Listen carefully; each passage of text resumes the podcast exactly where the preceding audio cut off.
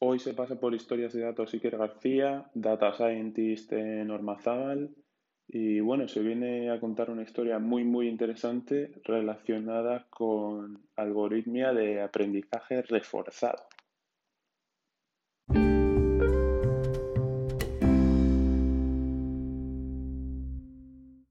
Eh, bueno, Iker, lo primero, muchas gracias por, por animarte a contar tu historia. Vale, Hitor, gracias a ti por invitarme a participar en este espacio que has creado.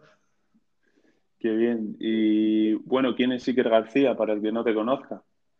Muy bien, pues eh, efectivamente yo soy Iker García, eh, actualmente trabajo como Data Scientist en Ormazábal.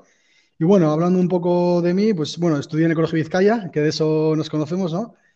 Y, a, continuación, pues nada, realicé un grado en matemáticas en la Universidad de Leioa y siempre me había gustado más eh, igual la parte de las matemáticas puras, ¿no? Pero, pero en el último año de carrera realicé unas prácticas en Iberdrola y empecé a tocar temas relacionados con el Big Data. Y la verdad que me llamaron bastante la atención y nada, eh, por ello decidí realizar un máster en la Universidad Internacional de La Rioja, un máster en Big Data y la verdad que, me gustó bastante, ¿no? Y, y además, mientras realizaba el máster, hice unas prácticas en Ormazábal que después es en la empresa en la que actualmente me encuentro. Y, bueno, me he tirado un poco por esa rama, ¿no? Me he especializado un poco en la ciencia de datos, en la inteligencia artificial y demás. Sí, sí, sí, sí. Y fíjate ¿eh? que decían que el grado en matemáticas no valía para nada, ¿eh? Ya, sí, sí, sí, las cosas cambian mucho. También eh, cuando éramos pequeños, ¿no? Eh, cuando decían, ¿qué quieres ser de mayor? Yo, joder, nunca me imaginaría data scientist, ¿no? O era como puestos de trabajo que ni siquiera existían, ¿no? Las vueltas que da la vida. Sí, sí, sí, que salió, que salió el término, pues hace cinco o seis años o sí, sí, sí, sí, por ahí. Sí, sí. Bueno, y más o menos qué historia o proyecto nos vienes a contar. Pues mira, eh, vengo a hablar de un proyecto que está relacionado con, con, una nueva solución tecnológica que hemos sacado en, en Ormazábal, en el centro de investigación en el que trabajo. Y, bueno, vengo a hablar un poco de la algoritmia que va asociada a esa solución tecnológica. Eh, de todas formas, cuando yo estaba en la carrera en tercero, había un profesor que me daba álgebra conmutativa que siempre, eh, para explicar problemas y teorías, hacía una, analogías ¿no? a, un juego. Entonces, si me permites que haga así como una, metáfora, una analogía, como si fuese un juego para explicarlo, creo que puede ser bueno para entenderlo. Sí, sí, sobre todo la gente que no, que no entiende más o menos de, qué va esto mucho. Claro, claro, además sí que son datos, ¿no? Pero está muy vinculado con el sector eléctrico. Entonces, claro, igual hay gente que no tiene tanto conocimiento, ¿no? Del sector eléctrico y creo que de esta forma lo pueden entender mejor. ¿Y cómo, cómo sería el, juego? Eh, pues mira, empezamos primero, si quieres, describiendo un poco cuál sería el tablero de juego, ¿no? Eh, en primer lugar, eh, hay, la gente tiene que saber que la, la electricidad no se transporta en la misma tensión. ¿Por qué ocurre esto? Porque la potencia es igual a la, tensión por la intensidad de corriente. Y las pérdidas eh, van relacionadas con la intensidad, ¿vale? A mayor intensidad hay más pérdidas. Entonces, ¿qué ocurre? ¿Pérdidas de, qué estamos hablando aquí? Pérdidas técnicas. Se pierde, digamos, eh, electricidad porque se calienta el cable y esa energía, eso, es, eso es, se pierde por el calor que se disipa. ¿Vale? Entonces, como la potencia es tensión por intensidad, a mayor, a mayor tensión, menor intensidad. Entonces, con la misma potencia, ¿no? Entonces, menos pérdidas. Entonces, lo que se hace es, para muy grandes distancias, se sube mucho la tensión. ¿Para qué? Para la misma potencia, con mucha tensión, menos intensidad, menos pérdidas. Y luego, para eh, distancias más medias, es media tensión, digamos, y distancias cortas es la baja tensión, que es un poco lo que llega a nuestros hogares, que es la tensión que consumimos, ¿no? En torno a 230 voltios. ¿Vale? O sea, distancias cortas, ¿qué, serían? Distancias a. Pues sería, por ejemplo, para. los hogares. Eso es, un, centro de transformación que suministra a un par de barrios. ¿Qué es un centro de transformación? ¿Vale? Como estoy diciendo, ¿no? La tensión para distancias muy largas, muy alta tensión. Entonces, luego, para, digamos, cuando llega a tus hogares, esa tensión hay que transformarla, hay que reducirla. Pues eso se hace en los centros de transformación, eh, con el uso de un transformador, se llama así. Entonces, ahí es donde, esa es, una pieza fundamental, ¿vale? De este tablero de juego. Los centros de transformación que transforman la energía eléctrica de media tensión a baja tensión, que es la que llega a nuestros hogares, ¿vale? La Siempre de media a baja. Siempre, de media a baja, ese centro de transformación. Concretamente el transformador que hay ahí dentro, ¿vale? Eso sería una parte, ¿vale? Serían los datos, imagínate, vamos a localizarnos en un centro de transformación. Pues serían los datos de ese centro, es decir, nivel de tensión, intensidad de corriente, energía que sale del centro y demás. ¿Vale? qué, es, un, centro, de transformación, digamos? Como, pues digamos que sería como eh, una... No sé, una caseta. Eso es, como una caseta, ¿no? Una casa que dentro está el transformador, están las celdas, pues una serie de elementos eléctricos. Digamos que lo que hacen es pues una vez que se ha, llevado la electricidad de media tensión hasta un par de barrios, pues ahí se transforma a baja tensión, que es la que mandan a nuestros hogares. Y eso se hace como en una casa, que ahí está el transformador y está todo. Puede ser subterránea, por ejemplo, en los cascos urbanos, las ciudades suelen ser centros de transformación subterráneos, por eso no los ves. Pero luego igual vas por la carretera. No hay, no, se necesita infraestructura, eso es, ocupa espacio. Para hacer que quepan eso. Eso es, eso es, eso es. Vale, eso sería una parte del tablero. Otra parte del tablero del juego serían los usuarios, es decir, nuestros hogares, concretamente con los contadores, con los smart meters, que recogen pues, nuestros consumos de electricidad, de tensión, de intensidad de corriente, ¿vale? Hmm. Aquí estaríamos hablando que un usuario sería igual a un contador. Eso es, eso es, eso es. Eso es. No, no, hablamos de que, por ejemplo, un usuario es una persona. No, no, no, eso es, eso es, eso es. Buena aclaración. Un usuario, entiendo que es un contador y las personas que viven eh, en esa casa que consumen en ese contador. Eso es. y, luego, todo esto, digamos, eh, este centro y estos usuarios se conectan mediante algo que llamamos la topología de red, ¿no? Que sería de un centro de transformación, por ejemplo, salen ocho líneas eléctricas y cada una tiene tres fases. Vale, pues imagínate, un usuario está conectado a la línea 1 a la fase R, otro usuario está conectado a la línea 2 a la fase T. Pues esa conectividad, digamos, es la topología, ¿vale? Es cómo están conectados los usuarios a un centro de transformación. Ese sería cómo se unen las piezas de ese tablero, ¿no? Eso, estas tres componentes, digamos, el centro de transformación, los usuarios y la topología, formarían nuestro tablero de juego. Muy bien. Eh, si cualquier duda, me, me comentas, ¿eh? Sí, sí, sí. De acuerdo. Entonces, el siguiente paso, ¿qué sería? Ya tenemos el tablero de juego. Vale, ahora vamos a hablar de las reglas de juego. ¿Cuáles son las reglas para jugar? De acuerdo. Luego, que, luego tenemos las piezas. Eso es. Hemos hablado del tablero, luego irían las reglas de juego, luego las piezas y luego ya cómo jugar. Eso serían las cuatro etapas. Entonces, eh, las reglas del juego, de acuerdo. Según la regulación, en España, porque como sabéis, la distribución eléctrica está regulada, ¿de acuerdo? El gobierno eh, tiene, puede, puede decir, ¿no? Cómo tiene que ser, lo dice, ¿no? Hay un decreto de cómo tiene que ser la, energía que llega a nuestros hogares para asegurar una calidad de suministro, ¿no? Digamos. Entonces, según la regulación en España, la tensión que tiene que llegar a tu casa son 230 voltios más menos el 7%. Es decir, puede variar entre 214 y 246 voltios. Si se sale de esos márgenes, ya no es la tensión adecuada según la ley que tiene que llegar a tu casa, ¿vale? ¿Entiendes? ¿Y esto, y esto aplica a, todas las comunidades? A toda España. Si vas a Alemania, no. Por ejemplo, en Alemania sería 230, en vez de más menos 7, más menos 10. Eh, yo qué sé, en Portugal igual, no, estoy, no me acuerdo ahora exactamente, pero igual es eh, por abajo menos 5% y por arriba más 10%. O sea, cada país tiene un criterio, digamos, ¿vale? Eso es. Entonces, ¿qué es lo que ocurre? Que la tensión, eh, generalmente, desde el centro de transformación hasta los usuarios, se cae, ¿vale? Va cayendo la tensión. Eh, a no ser que haya generación distribuida. Bueno, luego entraremos en detalle. No quiero. Ahora que quede claro eso, ¿vale? 230 más menos 7. Entonces, ¿qué pasa? Que a día de hoy, con la llegada del vehículo eléctrico y las bombas de calor, por ejemplo, eh, esto requiere que, esto lo que hace, lo que provoca son caídas de tensión muy grandes. Pero a la vez, por otro lado, con la generación distribuida, las renovables, por ejemplo, una placa solar, hace lo contrario, lo que hace es que suba la tensión. Entonces... O sea, tenemos nuevos... Eh, los vehículos eléctricos hacen que bajen la, tensión. Eso es. ¿Por, qué motivo? Por los... Eh, es consumo, es consumo, eso es. Los puntos de carga están consumiendo mucha más electricidad de lo que se hacía antes. ¿Qué ocurre? Imagínate, del centro de transformación salen 230 voltios y hay un usuario que está consumiendo electricidad, ¿vale? Viene la línea, para en ese usuario y ese usuario consume electricidad. La línea sigue, pues al siguiente usuario le va a llegar menos tensión, digamos, porque el primer usuario como que le ha robado tensión, por decirlo de alguna manera, ¿no? Ha, consumido algo, ha hecho que baje esa tensión.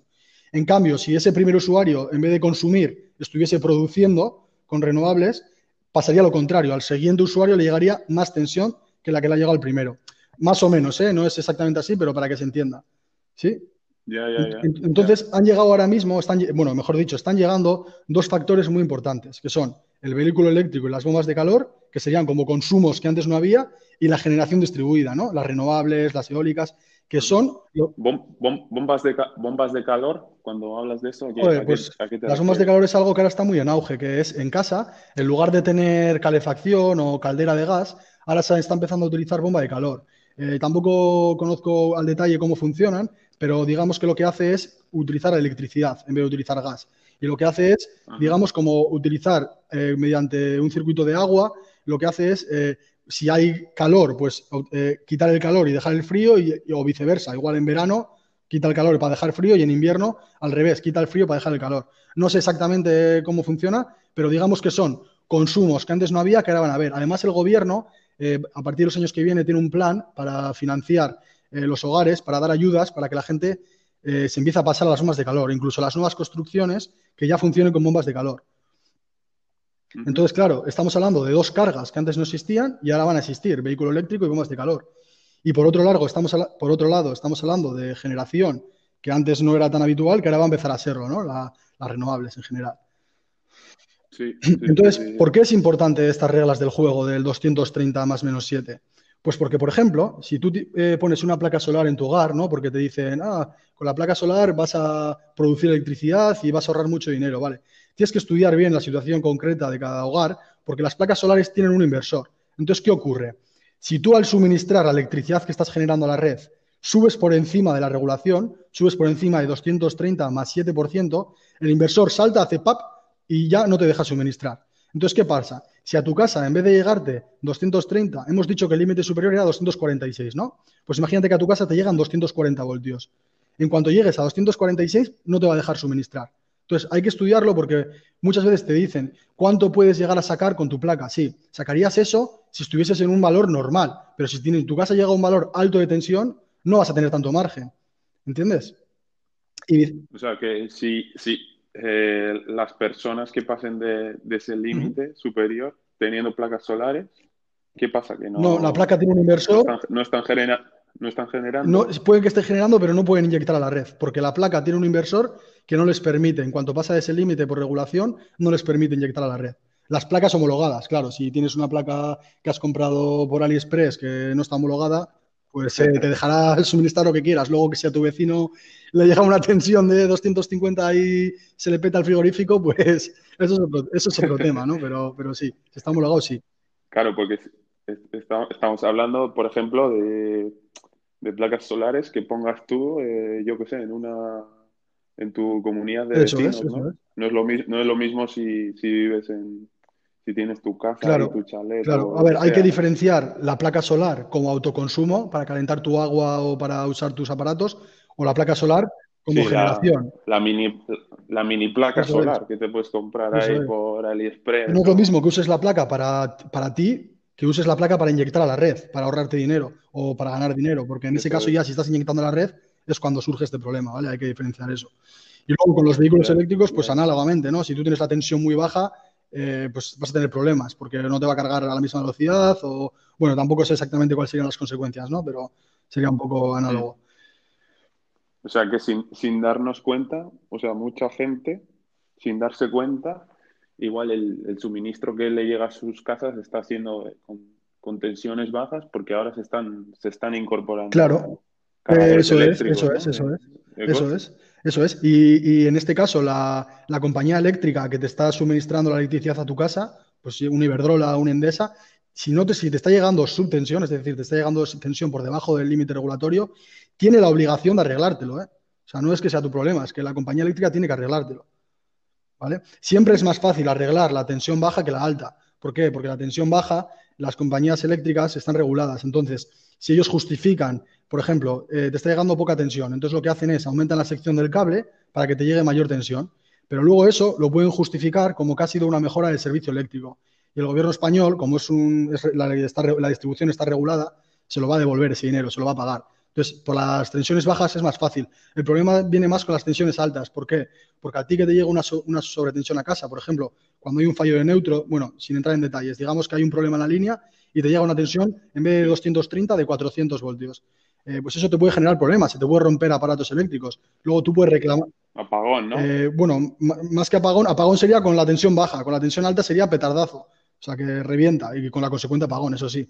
Entonces, los aparatos que a ti se te rompen, los puedes reclamar a la compañía eléctrica también y te tiene que indemnizar, ¿vale? Entonces, las compañías tienen mayores problemas con la tensión alta.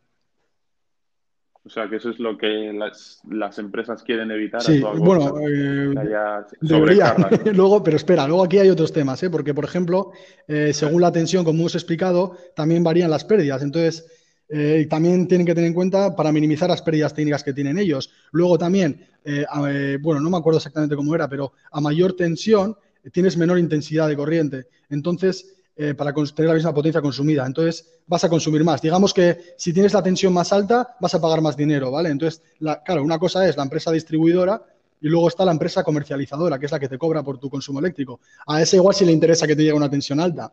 Y luego hay otros atributos, por ejemplo, como la hosting capacity y demás, que es como, pues sí, un poco la hosting capacity se dice como la capacidad que tiene la red de aceptar renovables, ¿no? De cada inyección. Y bueno, hay un, ya explicaremos luego más adelante, no me quiero adelantar, pero bueno, las reglas de juego serían un poco estas, ¿vale? Siempre tiene que llegar a tu hogar 230 voltios más menos 7%, ¿vale?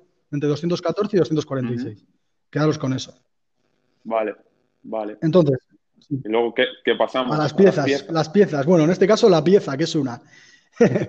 Entonces, aquí es donde, donde empezamos a, comentar una cosa, ¿vale? Eh, como estábamos diciendo, en el centro de transformación hay un transformador, ¿vale? Que es el que se encarga de transformar la tensión que le llega de la media tensión a la baja tensión. Entonces, imagínate, lo transforma a 230 voltios. Entonces, a los hogares, por regla general, va a llegar una tensión menor, ¿no? Digamos, va a ir cayendo la tensión. Entonces, imagínate que se detecta un problema, ¿no? Que todos los usuarios tienen la tensión muy baja. ¿vale? Entonces, ¿qué, querría hacer la compañía? Querría que del transformador, en vez de salir 230, lo subimos, que salgan 240 voltios. Y así, aunque la tensión vaya cayendo, va a estar dentro de los límites. ¿Me entiendes? Para que el último usuario de la línea siga teniendo una tensión correcta. Entonces, con los... Y para que ninguno, ninguno incurra en, estas alteraciones y estos castigos que luego que luego el, gobierno En adelante me referiré, cuando la tensión baje por debajo, por debajo del límite, diré subtensión. Y cuando esté por encima del límite, sobretensión, ¿vale? Entonces, si se da el problema de que muchos usuarios tienen subtensiones y quieren cambiar la tensión que sale del transformador, con los transformadores antiguos, lo que tendrían que hacer es, digamos, entre comillas, apagar el transformador, subir, cambiarle la toma, digamos, para que en vez de dar 230 de 240, volver a encenderlo. ¿Qué pasa? Que cuando hacen ese apagar el transformador, todos los usuarios que están eh, aguas abajo, cuando digo aguas abajo es debajo de ese centro, todos los usuarios que están conectados a ese centro de transformación, se van a quedar sin luz durante un periodo de tiempo hasta que cambien eso. ¿Vale? Entonces, antiguamente eh, esto no se solía hacer. ¿Por qué? Porque la red era bastante estable. Igual cambiaban una vez al año, ¿no? Sería un cambio para verano, porque la gente ya no va a trabajar, está en casa, aire acondicionado, y otro cambio en invierno, imagínate. O incluso no lo cambian nunca y se quedaba así. Pero ahora, con lo que estamos hablando del coche eléctrico y la generación distribuida, va a haber que hacer más cambios. Y tú no puedes una vez al mes o una vez cada dos semanas dejar a la gente sin luz, ¿vale? Y... Claro, aquí, aquí que en estos casos, ¿qué pasaría? Que la, empresa comercializadora o distribuidora tiene que mandar a, tiene que mandar a gente al, transformador. Eso es, apagarlo, cambiar la tensión, volver a encenderlo, un del copón. Y eso con los, los, los, transformadores antiguos, pero más o menos nuevos. Los antiguos antiguos no se puede ni, ni cambiar la tensión. Creo, vamos, no, tampoco es que yo sea un experto en esto, ya te digo que yo estoy más con los datos y, soy matemático, pero, pero sí. Entonces, aquí es donde llega la nueva solución tecnológica de la que estaba hablando anteriormente, que se llama Smart Transformer. ¿Qué es un Smart Transformer? Pues es un transformador con un on-load tap changer. Eso es, es, un transformador con un on-load tap changer. ¿Qué es on-load tap changer? Cambiador de tomas en carga. ¿Qué significa esto? Nos da la posibilidad de cambiar la tensión del transformador sin apagarlo. ¿Vale? O sea, eso que estamos comentando de, joder, todos mis usuarios tienen subtensiones, pues sube la tensión del transformador. O todos mis usuarios tienen sobretensiones, pues baja la tensión del transformador. Pues lo vas a poder hacer sin apagar el transformador. ¿Por qué? Por esta nueva solución. O sea, estaría, las empresas estarían incurriendo en ahorros de costes, ¿no? No tendrían que mandar ahí a, claro, claro, eso nadie ni. No tendrían que mandar. eso es, y se pueden adaptar, bueno, eso luego hablaremos, pero se pueden adaptar a la situación durante el día, porque esto, cada cambio de toma aproximadamente tarda unos 3 segundos, ¿vale? Eh, un transformador tiene una vida de unos 30 años y el on-load tap changer, el cambiador de tomas, una vida de unas 500.000 cambios. Es decir, viene a ser algo así como, si no recuerdo mal exactamente, creo que unos 10 cambios al día o eh, no, a la hora, creo, bueno, no lo recuerdo ahora mismo exactamente. Pero vamos, que, cada hora puedes cambiar de toma eh, cuatro veces. O sea, que te puedes adaptar a, joder, ahora se conectan mogollón de, sé que todos los días hasta ahora se conectan todos los coches eléctricos, sube la tensión. O sé que todos los días a las 12 del mediodía toda la gente está trabajando y no están consumiendo en su casa, pero tienen placas solares generando. Vale, pues baja la tensión. ¿Entiendes? Se puede adaptar a lo largo del día, o sea, no es algo que hagas una vez al mes, es totalmente dinámico. Bueno, cuando dices se puede adaptar, vosotros tenéis que lo programar. Eh, bueno, nosotros como la empresa creadora de esta solución tecnológica vamos a facilitar un algoritmo que hace eso. ¿Qué pasa? Que igual una empresa, eh, un Iberdrola, una Endesa, nos dice, no, no, yo quiero tu Smart Transformer, pero yo no quiero tu algoritmo, yo quiero poner mi propio algoritmo, ¿vale? Eso estás en tu derecho, pero yo como empresa pues te voy a facilitar el Smart Transformer con un algoritmo, luego allá cada cual. Digamos que eh, cuando hablo de cambios de toma, digo, subir una toma, bajar una toma. Eh, digamos, el transformador tiene una consigna que se dice, ¿no? Digamos, un, nivel de tensión, que sería 230, imagínate. Pues si subo una toma, sería aumentar un 2%, ese 230. Si bajo una toma, sería disminuir un 2%. Y tienen los transformadores, estos Smart Transformer, tienen como unos 8 cambios de toma, unos 7 cambios de toma. No recuerdo exactamente, pero digamos que puedes subir hasta arriba hasta un 8% y bajar hasta abajo hasta un 8%, más o menos, ¿vale? Para que más o menos, ¿eh? Todo esto ya te digo que puede cambiar según el lugar, según el transformador y puede haber otras casuísticas, pero en líneas generales es así.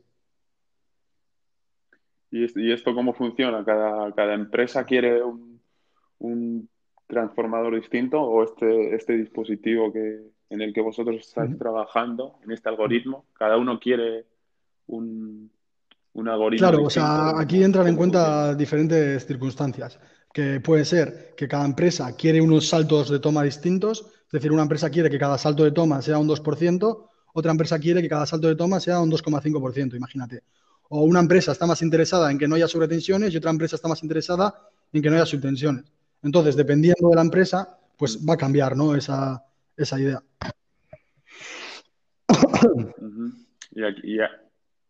y aquí en, en este terreno, en este campo, cuáles son los vuestros eh, vuestros clientes objetivos.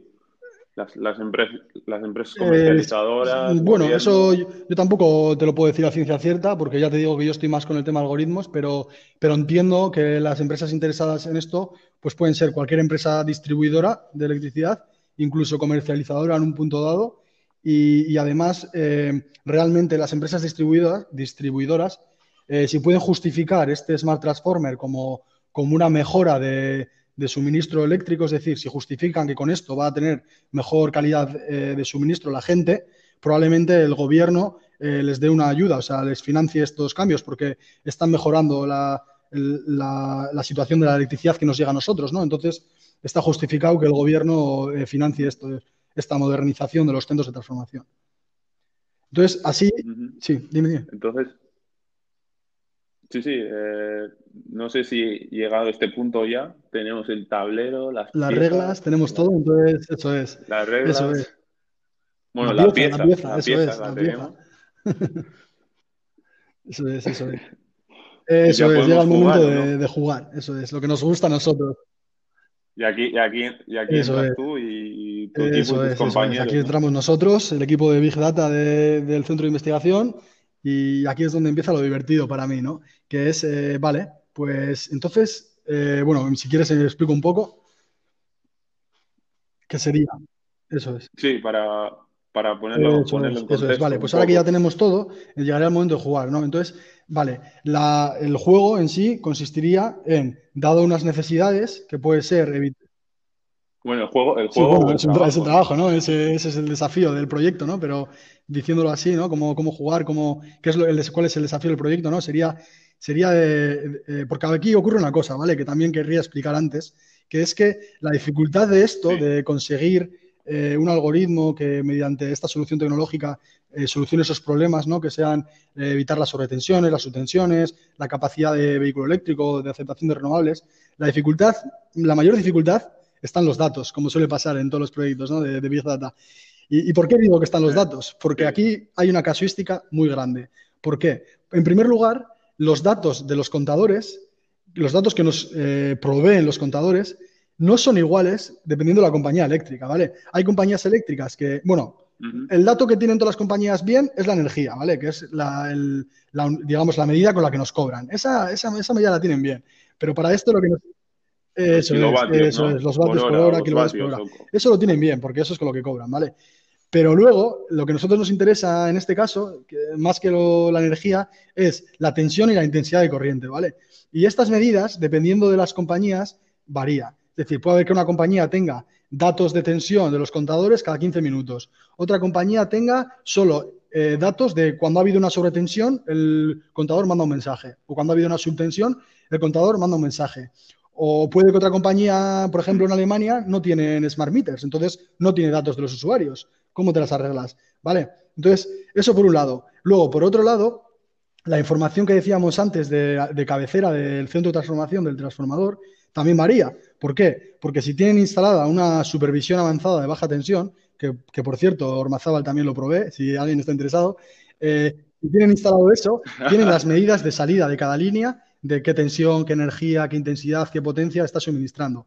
Pero si no tienen instalado eso, tampoco hay información de, cabecera. Entonces, ¿cuál sería el peor, la peor situación posible? Que no tienen datos del centro de transformación y de los datos de los usuarios solo tienen eventos, cuando se ha dado una sobretensión, una subtensión. Hmm. ¿Cuál sería la mejor situación posible? Pues tienen datos de cabecera del transformador, de intensidad, potencia, tensión, y tienen datos de tensión de los usuarios cada 15 minutos. Entonces, claro, cuando tú vas a dar una solución, en primer lugar, tienes que tener en cuenta que... Una no. eso es, o, una que se adapte a todo, ¿vale? Que es lo que estamos trabajando. Entonces, ¿qué pasa? Por un lado, tienes que tener en cuenta que la entrada de los datos va a cambiar. ¿Y qué más? Por otro lado, tienes que tener en cuenta que los requerimientos van a cambiar. Es decir, una compañía va a decir, no quiero sobretensiones. Otra compañía va a decir, yo no quiero subtensiones. Otra compañía dice, bueno, que haya sobretensiones y subtensiones no me preocupa tanto. A mí lo que más me preocupa es que la red no haga como una onda muy grande, ¿no? Que esté como muy centrada. ¿Para qué? Para que tenga mucho margen hacia arriba de, de renovables y mucho margen hacia abajo de vehículo eléctrico, ¿vale? Entonces, pueden cambiar los requerimientos, ¿vale? Entonces, ahí viene el juego, ¿no? Y lo que estamos desarrollando, que es eh, un algoritmo que sea capaz de adaptarse a, esa variación de los datos de entrada y a esas necesidades, ¿vale? Entonces, lo, eh, que hemos, lo que está, bueno, por un lado, lo que hemos desarrollado sería como un indicador de convergencia de red, ¿vale? No quiero entrar tampoco mucho en detalle, pero digamos que lo que tiene la capacidad es de adaptarse a qué datos están entrando, coge unos inputs, que es qué es lo que tú quieres evitar, y te da la capacidad de medir para cada instante de tiempo y para cada toma cuál sería, ¿no? te da la capacidad de decidir cuál es la mejor toma para cada instante. Es decir, si tú tienes datos de los contadores cada 15 minutos, pues cada 15 minutos te dice el transformador tendría que estar en esta toma, digamos, ¿no? Pero ¿qué pasa? O sea, es como, como un sistema al final que vosotros veis cuáles son eh, los datos que recibís, dependiendo de, la empresa, veis dónde, dónde, dónde falla y dónde podéis meteros vosotros para mejorarlo y para que no... Eso es, vemos en cada instante de tiempo cuál sería la mejor toma. ¿Qué es lo que ocurre? Esto está muy bien, eh, bueno, suena muy bonito porque al final es una solución determinista, que es A más B, C, ¿no? Tengo esto, tengo esto, la mejor toma posible es esta. Pero esto no es así, ¿por qué? Esto es un análisis que se hace sobre datos históricos, ¿no? Entonces vas viendo cada momento del día mm. cuál sería la mejor toma que hubiera existido según este indicador que hemos desarrollado. Pero los contadores no mandan los datos en tiempo real. Los contadores acumulan esa información durante 24 o 72 horas y luego te la mandan. ¿Entiendes? Entonces, claro, tú no puedes decir en tiempo real, ponte en esta toma, ponte en esta toma. ¿Sabes? Esa es la, mayor dificultad. Los datos del transformador, de la supervisión avanzada, eso sí que lo tienes en tiempo real, porque eso es algo que hemos desarrollado nosotros y tenemos la capacidad de comunicarnos con esa supervisión avanzada en tiempo real. Bueno, semi-real, ¿vale? Hay una latencia y tal. Pero eso sí tendríamos. Pero de los contadores no. Hmm. Entonces, ¿qué es una cosa que se puede hacer entre muchas? Tampoco quiero enrollarme, pero una cosa que se puede hacer es, ¿vale? Pues yo tengo, imagínate, un centro de transformación. Tengo los datos históricos de los usuarios y los datos históricos de la supervisión avanzada. Y además puedo descargarme mediante eh, AEMET, por ejemplo, los datos históricos de tiempo. ¿Vale? Pues puedo sacar una relación usuario por usuario de, teniendo en cuenta la tensión que hay arriba en el transformador y el tiempo que hizo, qué tensión tuvo él. Una vez que tengo esa relación, entonces, el día que yo no tengo los datos de ese usuario, pero sí tengo la temperatura y tengo los datos de cabecera, puedo predecir qué tensión tiene ese usuario. Y haciendo eso para todos los usuarios, puedo hacer una predicción o estimar el estado de la red en ese momento. Y en base a eso, utilizar nuestro indicador de convergencia. No sé si, me he explicado bien. Sí, sí, yo te entiendo perfectamente. O sea, al final estáis agarrando no solo datos históricos, ¿no? sino incluso de fuentes externas. De, claro, y, datos en tiempo real luego para mejorar esa predicción, porque si solo predices en base histórico un día o dos, el fallo se va a acumular. Pero si tú tienes en tiempo real unas medidas de temperatura y de, tensión arriba para ir puliendo ¿no? esa predicción que haces, pues más o menos sabes que va a ser mejor. Salvo anomalías, evidentemente, si se rompe un cable o pasa cualquier cosa, eso se escapa de, tu control, ¿no? Mm. Mm. Y esto es, para que la gente lo entienda, esto es sí, sí, todo esto, ¿no? estáis creando una, una máquina, una máquina inteligente que, bueno, que va aprendiendo esto que, históricos. Esto que contaste ahora sería una solución que hemos desarrollado eh, haciendo las predicciones basadas en Deep Learning, ¿vale? Con eh, aprendiendo históricos, esas relaciones, ese aprendizaje supervisado, para luego con los datos actuales hacer esas predicciones y en base a eso usar nuestro indicador para decidir la toma. Eso es lo que actualmente tenemos. Lo que actualmente estamos trabajando es eso que tú estabas comentando, que es eh, hacer un agente basado en Reinforced Learning. ¿Qué quiere decir con esto? En vez de tener que hacer tú, sí. Reinforced, Learning. Vamos a, bajarlo sí, perdón. piso. Sí, sí, sí, sí, A definir. Suena, ¿no? Ya, ya sabrás oído hablar del Reinforced Learning. Sí, sí, Reinforced Learning, cuando, eh, cuando hablamos de, esto, es eh, mucha gente conocerá igual la peli de... Sí, sí, sí. Bueno, para la gente que no conozca, es eh, el Reinforcement Learning o aprendizaje reforzado, es en lo que están basados todas las máquinas, por ejemplo, cuando juegas ajedrez contra una inteligencia o el Alfa Cero, ¿no? O eh, este que sale en YouTube de que gana el ajedrez, o los vehículos eléctricos que aprenden a conducir solos, se basa en Reinforcement Learning, o sea, los videojuegos. Sí, o sea, digamos, Tesla, por ejemplo, el, el, autopilot, el piloto automático, eso está basado en, datos de usuarios ¿no? históricos, que el coche, dentro del coche, hay otra, otro dispositivo, otra máquina, digamos, hay un algoritmo enorme eso es. que ha ido aprendiendo, que es más o menos, hace la, misma función que vosotros estáis creando. Él, aprende a hacerla. Este o sea, ¿qué es lo que pasa? Que para diferenciar el, digamos, el aprendizaje supervisado o el machine learning del, aprendizaje reforzado o, o, reinforcement learning. Tú cuando haces machine learning, digamos que tú tienes un histórico eh, basado en instancias, en ejemplos, con una, con una categoría, ¿no? Un objetivo, y lo que aprendes es cómo se relaciona ese objetivo con tus categorías. Y luego, en base a ese aprendizaje, coges ejemplos nuevos y te dice la categoría. ¿Qué pasa? El Reinforcement Learning no funciona así. El Reinforcement Learning lo que hace es, va, va tomando decisiones y cada decisión que toma se, convierte en una recompensa o en un castigo. Entonces, empieza tomando decisiones aleatorias hmm. y va aprendiendo qué decisiones le han llevado a la mayor recompensa. Entonces, de manera continuada sigue aprendiendo. Por ejemplo, el ejemplo clásico es el del laberinto. Si tú a un agente de Reinforcement Learning le dices, si sales del laberinto, te doy una recompensa de 50. Él va a hacer movimientos aleatorios hasta que salga. Pero si tú le dices, por cada movimiento que hagas, te quito uno pero cuando llegas al final te doy 100. Va a encontrar el camino más corto para llegar al final. ¿Entiendes? Es muy importante saber darle las recompensas correctas para que haga lo que tú quieres. Entonces, esa es un poco la, diferencia. Y lo bueno de, este, de estos agentes es que siguen aprendiendo siempre, porque siempre, según van tomando decisiones, van evaluando. Entonces, ¿qué pasa? Yo, imagínate, eh, entrenamos un agente de estos de manera, digamos, objetiva con datos estándar. ¿No? para que tome decisiones estándar. Pero luego, si esta gente lo ponemos en un centro en Málaga, imagínate, y en otro centro en Bilbao, van a evolucionar diferente, ¿entiendes? Porque uno se va a dar cuenta de que sus acciones están conllevando unos resultados y otro se va a dar cuenta de que sus acciones conllevan otros resultados. Entonces, van a empezar a actuar de forma diferente, que eso es lo interesante de esto. O imagínate... Claro, al final, al final es el, tiempo influye mucho, ¿no? Y cómo es cómo es el uso de. Y no solo el tiempo. Y no solo el tiempo. Imagínate que él está acertando siempre. Joder, y de repente llega el coronavirus. y todos en casa consumiendo de forma diferente. dice, coño, lo que hacía la semana pasada lo estoy haciendo ahora y me está creando sobretensiones, se me está creando subtensiones. Entonces empieza a adaptarse, entonces empieza a tomar decisiones diferentes, ¿no? Eso es lo mítico de eh, explotación y exploración, ¿no? Exploit and exploit, ¿no? El paradigma este que siempre se, habla, que es, eh, vale, voy a seguir haciendo lo que hacía, pero voy a explorar un poquito otras ramas a ver si me llega algo mejor. Y si me llega algo mejor, me voy adaptando. Entonces, eso es lo importante, ¿no? Y lo interesante de esto. Sí.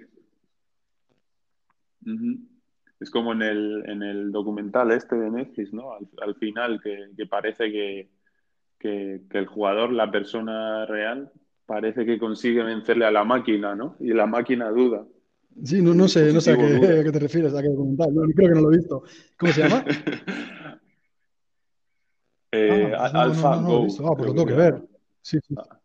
AlphaGo. Sí, sí, sí. De, de los de Google. Eh, creo que era el equipo de Google DeepMind o algo así, que crean un, entrenan a una máquina a, ganar al, no sé si, no, no era el ajedrez, era un juego muy famoso en... Ah, el, Go, el Go. Y, y, nada, la máquina... Sí, eso. Pues no sé cómo se pronuncia, pero sí. sí, sí. Y la Sí, sí, la máquina va aprendiendo y, y, en, una partida que juegan contra un tío que es una máquina, o sea, que es muy bueno, el mejor del mundo, creo, parece que, al final la máquina titubea y no sabe qué, movimiento hacer. Aunque parece que, el tío le, ha pillado el, tranquillo a la máquina y cómo, cómo tomaba las decisiones y esos movimientos. Ah, muy interesante. Sí, siempre dicen, el Go es uno de los juegos con más difíciles, con más eh, posibilidades. Entonces siempre decían que era muy difícil entrenar una inteligencia que supiese jugar bien, pero creo que hoy en día ya se puede hacer perfectamente. Además, lo, curioso de, estos agentes, que a mí me divierte mucho, que es que tú puedes crear dos agentes. Por ejemplo, yo hice para un proyecto, bueno, eh, para un curso que hice, eh, creé dos agentes que sabían jugar al 3 en raya y les puse a jugar a uno contra el otro. Entonces, claro, les puedes dejar jugando un millón de partidas y acaban aprendiendo mogollón, claro, porque imagínate, cada partida aprende, ah, esto, si me hace esto, tengo que hacer esto. le puedes dejar, yo qué sé, dos millones de partidas, dejas el ordenador ahí, vuelves y juegas contra uno de los dos y no va a perder nunca. O empatas o te gana, siempre. Ya. Y, no, y, después de un tiempo le dejas jugando. No, imposible. Además, cuanto más juegas tú contra él, eh, más aprende a jugar contra ti. Hay una en YouTube, eh, no me acuerdo ahora del nombre, de eh, Rey Dama, creo que se llama, que es un, chico que, un canal que sube vídeos de jugando ajedrez, que me gusta bastante, y suele poner partidas de, de Alpha 0 jugando contra Big Fish, ¿vale? Big Fish, digamos que era una, una inteligencia basada en Big Data que tenía muchísimas partidas registradas, eh, históricos. Bueno, no, tampoco te lo digo al pie de la letra porque yo no soy un experto en esto. ¿eh? O sea, no, no, conozco exactamente, pero lo que yo entendí era que tenía Big Fish, sería como uno con mucho histórico y el Alpha Cero este, digamos que es una inteligencia artificial que va aprendiendo. Entonces, ¿qué pasa? Que al principio el Alpha Cero siempre perdía, pero a medida que más jugaba contra Big Fish, más aprendía de cómo jugaba Big Fish y hasta que acabó ganándole, ¿entiendes? Sea, un poco esa es la idea, que, el reinforcement learning yo creo que es el futuro para, para este tipo de soluciones algorítmicas asociadas a algo material que además evoluciona de manera continuada y que sigue aprendiendo, ¿no? Entonces, eso es lo que estamos ahora mismo intentando desarrollar. Sí. Sí, eso es. O sea, que cogéis, la empresa os mandará datos, los que quieran, unos los que tengan y otros los que... Sí, bueno, los, que dispongan normalmente. Bueno, y luego también entramos en tema de confidencialidad de datos, qué datos nos pueden dar. Digamos que a las empresas no les gusta darte datos, son muy reticentes a darte datos y, hemos tenido que demostrar mucho para obtener pocos datos. Hemos tenido que demostrar mucho lo que somos capaces de hacer. Pero también ten en cuenta que esta solución tecnológica eh, no está implantada a día de hoy. Sí que hay pilotos en España o en otros países, hay pilotos eh, que han empezado a probar, eh, digamos porque la solución ya tiene un algoritmo incorporado básico, un algoritmo muy sencillo, no es todo el que estamos hablando, simplemente digamos que tiene un algoritmo que tú le das una consigna y él lo que hace es mantener siempre, eh, va cambiando de toma para que la tensión se mantenga en esa consigna. Imagínate, tú dices 230, pues si baja, sube a 230 y si sube, baja a 230 o viceversa. O sea, se mantiene siempre en 230. Es una, una algoritmo sencilla, pero bueno, es un primer paso, eso están haciendo pruebas y, eso es, o sea, todavía queda mucho, mucho por hacer y mucho por andar. Pero ¿cuál es la ventaja? Que, esta solución, este Smart Transformer, eh, actualmente no lo tienen muchas empresas. Digamos que somos pioneros en esto. Entonces creemos que es el momento de, apostar por esto, de seguir eh, eh, mejorando esa algoritmia, ¿no? que también le va a dar mayor capacidad, porque al final nosotros tampoco lo que tampoco queremos vender algoritmia, no Ormazama no es una empresa que vende algoritmos, eh, ¿vale? Es una empresa que se dedica más al sector eléctrico a vender aparatos, ¿no? Entonces lo que queremos es que esa algoritmia sea un escudo de protección y que, nos deje que mejore nuestra solución, ¿no? tecnológica para Hmm. Al final os, os, vale a vosotros, ¿no? Para, claro, crear. Claro, claro, claro. Y para que la gente compre más, ¿no? Al final ese aparato y vea la utilidad de lo que se puede hacer con ese aparato y, demostrar que seguimos eh, eh, al día, ¿no? Que seguimos actualizados y que no nos quedamos atrás. Que, no solo mejoramos nuestros aparatos, sino que también le damos una vuelta un poco más allá, ¿no? Ya. Y sí, eso sería, eso sería el proyecto, sin entrar en eh, mucho detalle, pero espero que se haya entendido bien.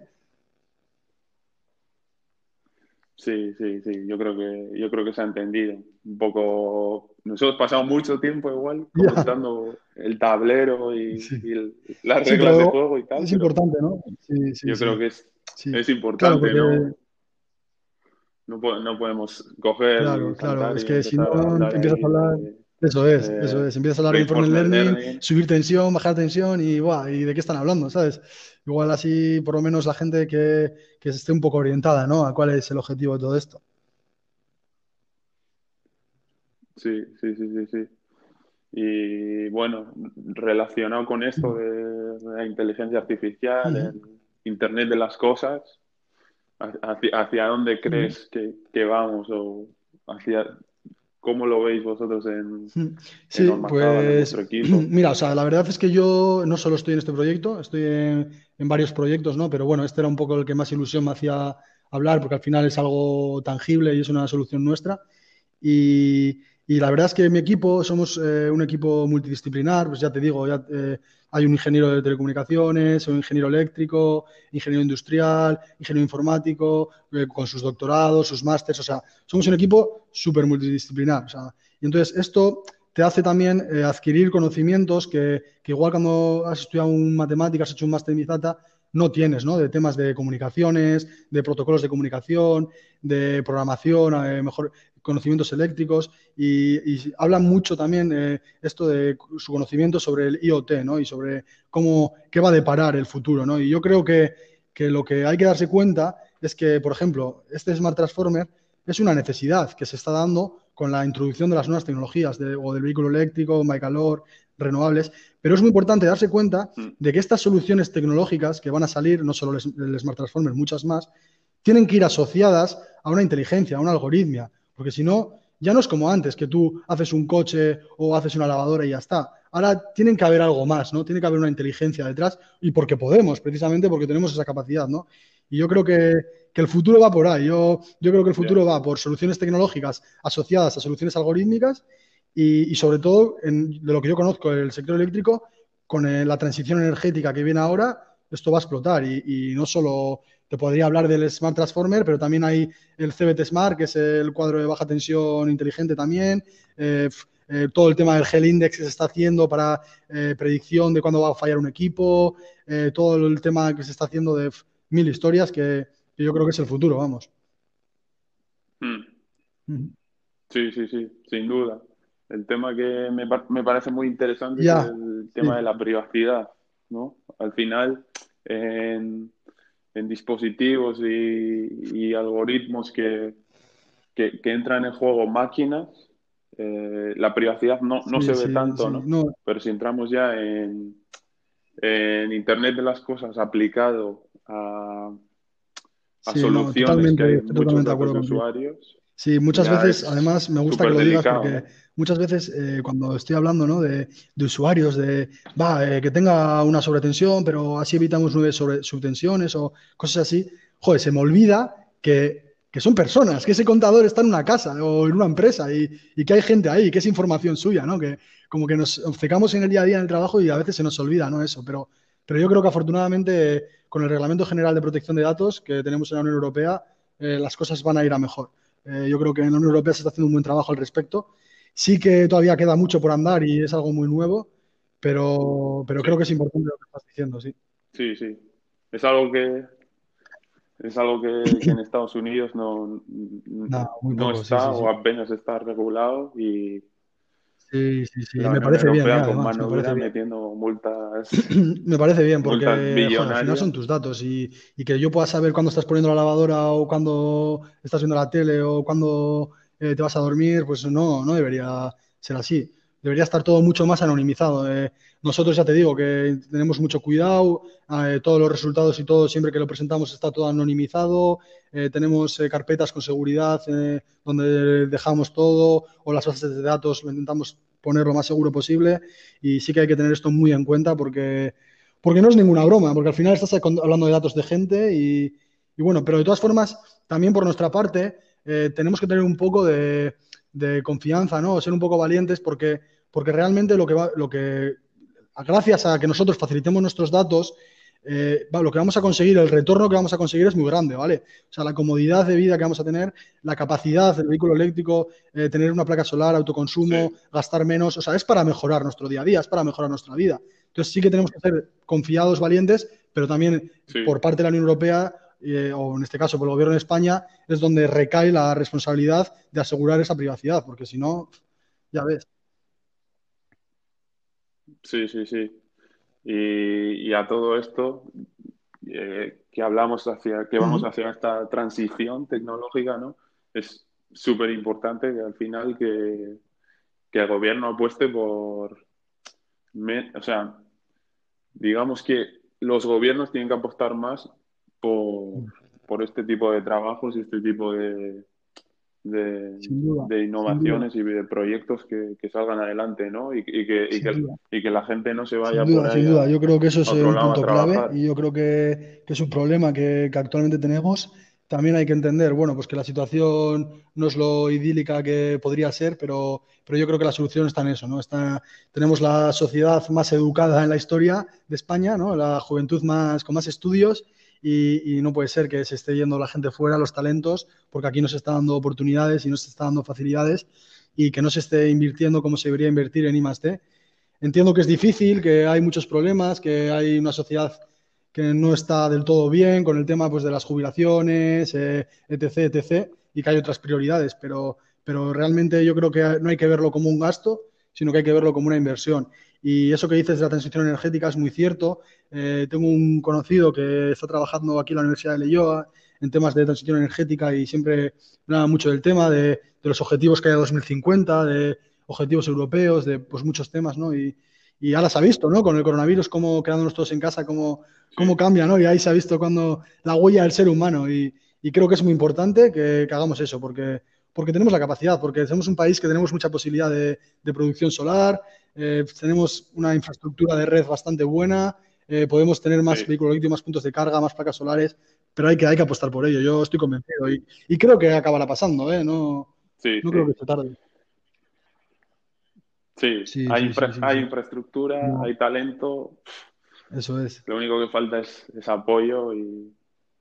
Eso es, eso es. Que, la gente no se vaya por ahí. y, que, y, que la gente no, no se acomode y al final esto de lo que estamos hablando y todo esto es el principio de, oh, de, muchas cosas nuevas y estoy totalmente de acuerdo contigo. eh,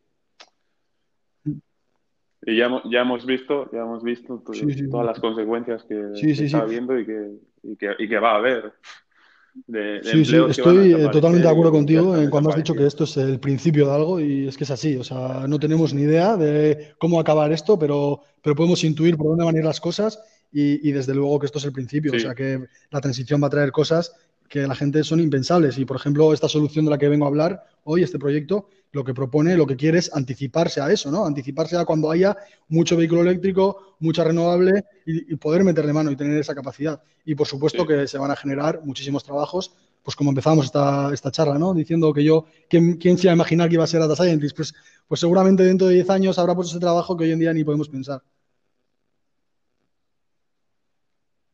Sí, sí. Seguramente dentro de unos años. Eh, Por supuesto.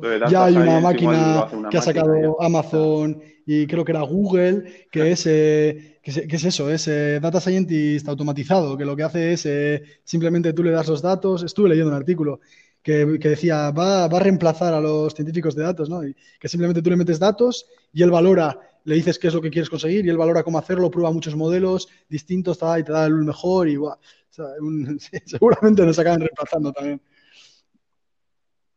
Sí, sí, sí, al final Google y Amazon y lo que pasa, todos estos. Lo que pasa es que siempre, siempre hay algo que, que es muy importante y que es el conocimiento experto, en este caso en el sector eléctrico. Y sin ese conocimiento experto, muchas cosas no podrías saber, ¿vale? O sea, quiero decir, eh, la experiencia de la gente que tiene más años, que lleva años trabajando y sabe que igual la regulación dice una cosa o los, la teoría dice una cosa, pero ha estado en campo y ha visto un centro de transformación, eh, por ejemplo, yo que sé, pues eh, que en Bilbao, por ejemplo, pues o en ciudades grandes, en los cascos urbanos, pues de, se anticipa, ¿no? De, joder, pues aquí va a haber más problemas porque los centros de transformación son subterráneos y hay, muchos están medio inundados y no, no va a entrar otro transformador y a ver cómo se va a hacer, o, imagínate, estos transformadores ya están al límite de potencia, no se puede conectar a los usuarios. O sea, cosas que si no tienes esa experiencia, no, no las sabes y son cosas importantes. Entonces, yo creo que eso es fundamental. Ya. Ya, ya, ya, ya. Sin duda, sí, sí. Eh, bueno, no, sé cuánto tiempo llevamos aquí hablando sí, sí, sí, sí, de esto, casi una hora.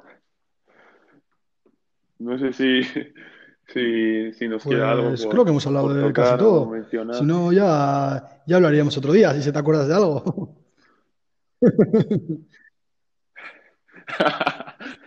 Igual dentro, dentro de un tiempo tenemos que, volver a hablar de, de algo nuevo que estáis montando en Ormazaba, lo que eso es de algo Que, que, ya se podrá hablar más tarde. Eso es algo que de momento me matarían si hablara de ello. como has hecho, tendría que matarte, ¿no? sí, sí, sí. Sí, sí. Pues sí, Seguro que hay. Sí que para terminar, para terminar, sí que me gustaría decir algo, si me dejas.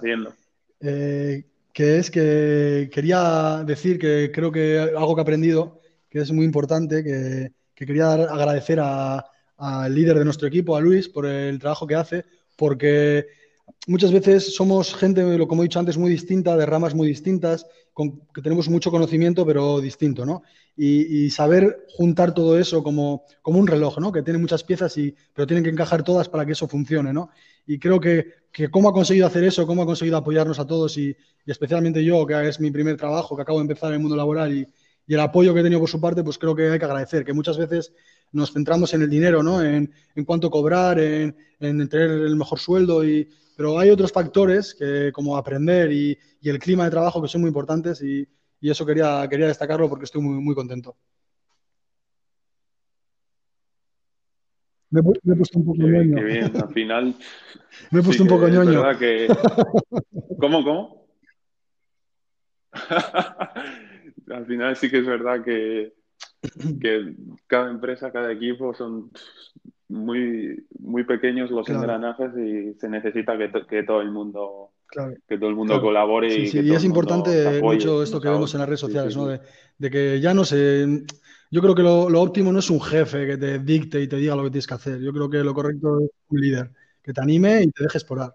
Al final, yo sí, sí lo, lo, que he visto y, y así es que, sobre todo la, la transparencia y comunicación es, lo más importante, ¿no? Que no haya barreras en el trabajo y que, que haya diversidad, que, que, la gente opine lo que claro, quiera. Claro, claro, claro, eso es. Y, y que todo fluya. Pues, pues nada, hay que por mi parte, muchas gracias y espero que todo vaya bien en el futuro con, con este proyecto. Vale, pues nada, gracias a ti por darme la oportunidad de, de, estar aquí, de contar este, este proyecto. Espero que a la gente le, le parezca interesante y espero que, que, te vaya todo muy bien y que estés bien. Bueno, y todo, un abrazo. Muchas gracias. Bueno. Un abrazo. Eso es todo por esta semana en Historias de Datos. Nos vemos la semana que viene en un nuevo episodio con un nuevo invitado. Si queréis estar al día de todo lo que pasa, invitados, mejores momentos y sobre todo ponerle cara a esas increíbles personas que se pasan por el podcast, no dudéis en seguir en Instagram a arroba historias-datos. Nos vemos.